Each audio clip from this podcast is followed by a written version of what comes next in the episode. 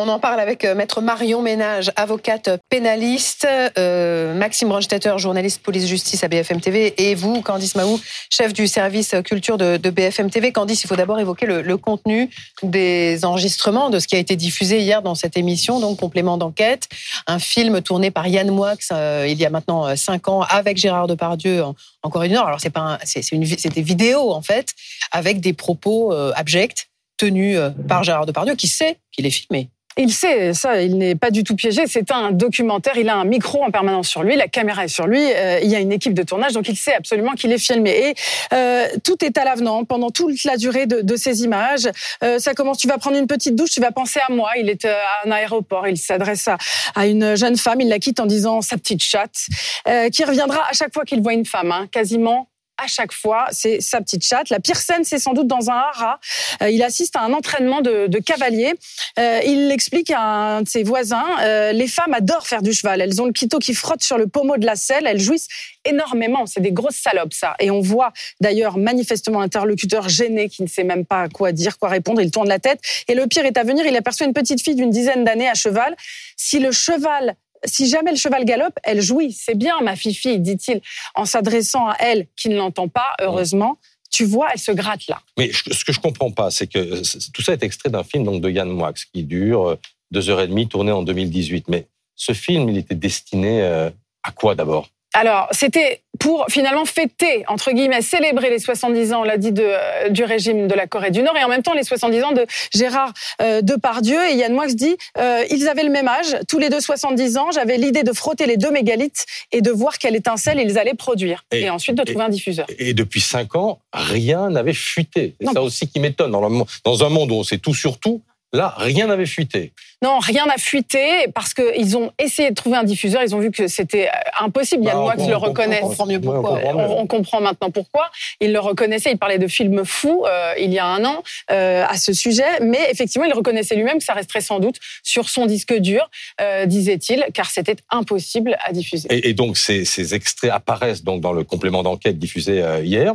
Ils viennent d'où? Ils ont été livrés par Ariane Moix, ils ont été volés, ils ont... Non, pas du tout, pas volés. C'est la société de production qui possède ces images, qui a appelé complément d'enquête, qui, euh, en s'apercevant euh, finalement que aujourd'hui ces, euh, ces images étaient une bombe en quelque sorte, et c'est finalement avec la libération de la parole, avec les plaintes qui ont été portées, les deux plaintes notamment de Charlotte Arnoux qui ont été portées par Charlotte Arnoux contre Gérard Depardieu, qui ont finalement déclenché une sorte de prise de conscience. Marion Ménage, comment réagit l'avocate à ce genre de, de, de propos?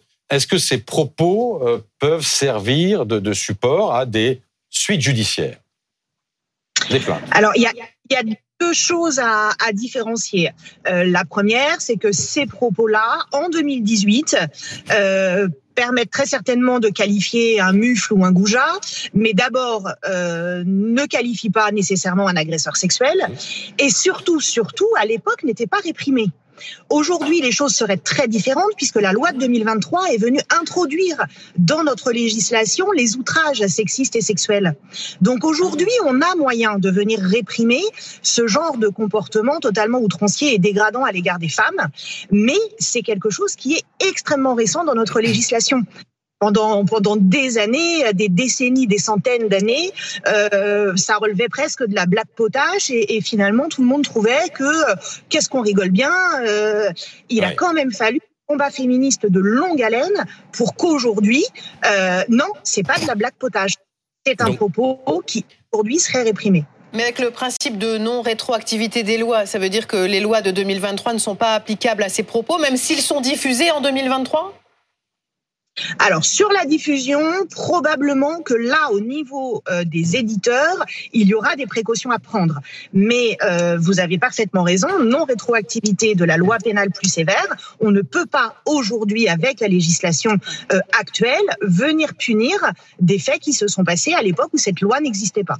Alors, on a appris à l'occasion de la diffusion du complément d'enquête qu'il y avait donc une deuxième plainte Cordis pour agression sexuelle qui avait été déposée, on est d'accord, contre Gérard Depardieu. Tout à fait, celle d'Hélène Darras en septembre dernier. Maître Ménage, est-ce que les propos quand même tenus peuvent renforcer les plaintes contre Gérard Depardieu? Ça, vient, ça, viendra colorer un dossier, c'est évident. C'est-à-dire que dans une procédure pénale, on s'intéresse aux faits qui sont et on s'intéresse à la personnalité de l'auteur. Euh, on, a, on a un grand principe en droit pénal français qui est la personnalisation des peines. Donc, on regarde ce qui est jugé, mais on regarde surtout qui est jugé. Et c'est une évidence que ce genre d'éléments euh, presque périphériques euh, va, va, venir colorer, connoter euh, le dossier. C'est pas la même chose de porter plainte contre quelqu'un qui a un parcours absolument lisse et sans tâche, avec un comportement toujours exemplaire, et de venir porter plainte contre quelqu'un qui est capable de tenir ce genre de propos. Maxime Brandstetter, il en est où d'ailleurs avec la justice exactement aujourd'hui, Gérard Depardieu? Il est toujours mis en examen pour viol et agression sexuelle. Ça, c'est depuis décembre 2020, une mise en examen qui fait suite aux révélations de Charlotte Arnoux. Pour récapituler un petit peu, en 2018, elle dénonce deux faits de viol au domicile euh, de Gérard Depardieu. À l'époque, elle va voir le procureur. Il y a une enquête qui conclut un non-lieu parce qu'il n'arrive pas à suffisamment caractériser les faits. Elle reporte plainte, Charlotte Arnoux, et finalement, un juge d'instruction a décidé euh, d'ouvrir, euh, de mettre en examen l'acteur. On l'a dit maintenant, c'est la révélation. Il y a une deuxième plainte en cours et l'enquête continue. Bon, je crois qu'il y a 13 femmes également qui ont témoigné auprès de Mediapart également sur des agissements douteux de Gérard Depardieu. On est d'accord? Oui, 13 femmes qui ont euh, pour la plupart, le rencontre dans le cadre professionnel sur des tournages. Ce sont euh, des comédiennes, des maquilleuses, des techniciennes qui dénoncent euh, des agressions sexuelles, des mains aux fesses, des mains sur la poitrine, des gestes déplacés, des propos obscènes. Elles dénoncent aussi souvent le rire de l'assistance, le manque de soutien dans le milieu professionnel, la peur de dénoncer cet acteur et information importante. On sait que sur ces 13 personnes entendues par Mediapart, certaines ont été entendues par le juge aussi. Candice Mahou, le monde du cinéma a globalement fait bloc derrière Gérard Depardieu depuis des années. Est-ce qu'il y a des réactions depuis euh, hier soir?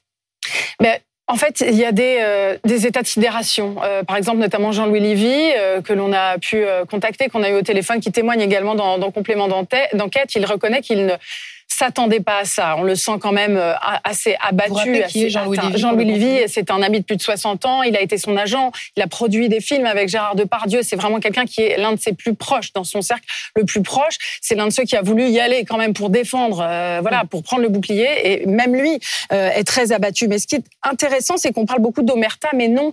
En fait, c'est beaucoup plus sournois que ça, finalement. Depuis des années, un, autre producteur me disait tout le monde pense que tout le monde savait. Voilà, c'est ça. Tout le monde pense que tout le monde savait. Donc, du ah, c'est Gérard. C'est ce qu'on entend beaucoup aussi dans le documentaire est ce qu'on a toujours entendu. Ah, c'est Gérard. Mais en fait, le succès lui a valu une impunité totale. Oui, enfin, on peut plus, on peut, plus l'entendre ça. Aujourd'hui, on ne peut plus l'entendre. Euh, voilà, voilà. Euh, donc, enfin, vous dites, euh, il n'y a, pas eu de. Si, il y a quand même eu une omerta. C'est-à-dire que ça a, ça, a arrangé tout le monde, ce que vous décrivez. Oui, voilà, mais c'est très sournois, c'est ça que je veux dire. Une omerta, on n'en parle pas du tout. Là, on en parlait, on en parlait, mais on se dit, oh, c'est Gérard, et on Mais c'est Gérard parce que c'est un monstre sacré et qu'on ne touchait pas. Exactement. Regardez ce que disait par exemple Marc Missonnier, le président du syndicat des producteurs. Le cinéma français n'ignorait pas les comportements problématiques euh, de, de Gérard Depardieu.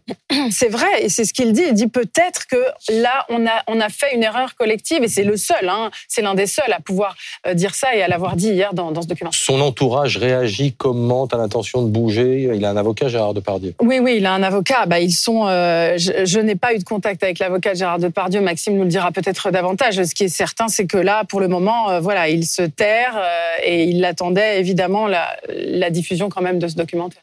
Elle en est où? Elle en est où sa, sa, sa carrière? Oh bah pour le moment, elle est au point mort euh, total. Euh, il, y a plus, il ne peut plus jouer, hein, puisqu'on sait qu'il y a tellement de manifestations. Il a annulé plusieurs dates de son spectacle sur Barbara. Et puis, euh, Manuel Alduy le dit, par exemple, le patron de la fiction de France Télévisions, on n'achète plus les films de Gérard Depardieu aujourd'hui. Tant qu'il y a toutes ces procédures, ça n'est plus possible de travailler aujourd'hui. Aujourd'hui, ça n'est plus possible de travailler avec lui. Bon, il avait fait une tribune hein, il y a ah, quelques mois pour dire qu'il n'était pas un prédateur sexuel, Gérard Depardieu. Euh, voilà, ni violeur ni prédateur, je suis juste euh, euh, un homme. Un homme. Bon, C'était le 2 bah, octobre. moi, je suis pas ce genre d'homme. Voilà. Merci, merci, en tout merci cas à tous les trois. Été avec nous.